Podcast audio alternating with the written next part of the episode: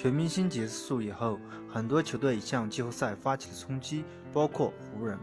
詹姆斯如果真的进不了季后赛，那么对他的职业生涯来说都不是一件好事，对于风评来说也不是一件好事。听说湖人想要小乔丹买断之后加入湖人，但是可能是一厢情愿。小乔丹被买断之后，为什么不可以加入勇士呢？是不是加入勇士得到的回报更多？如果勇士进行交易，那么留下小乔丹，小乔丹还可以签一个千万级的合同。走了格林，留下小乔丹不是更好吗？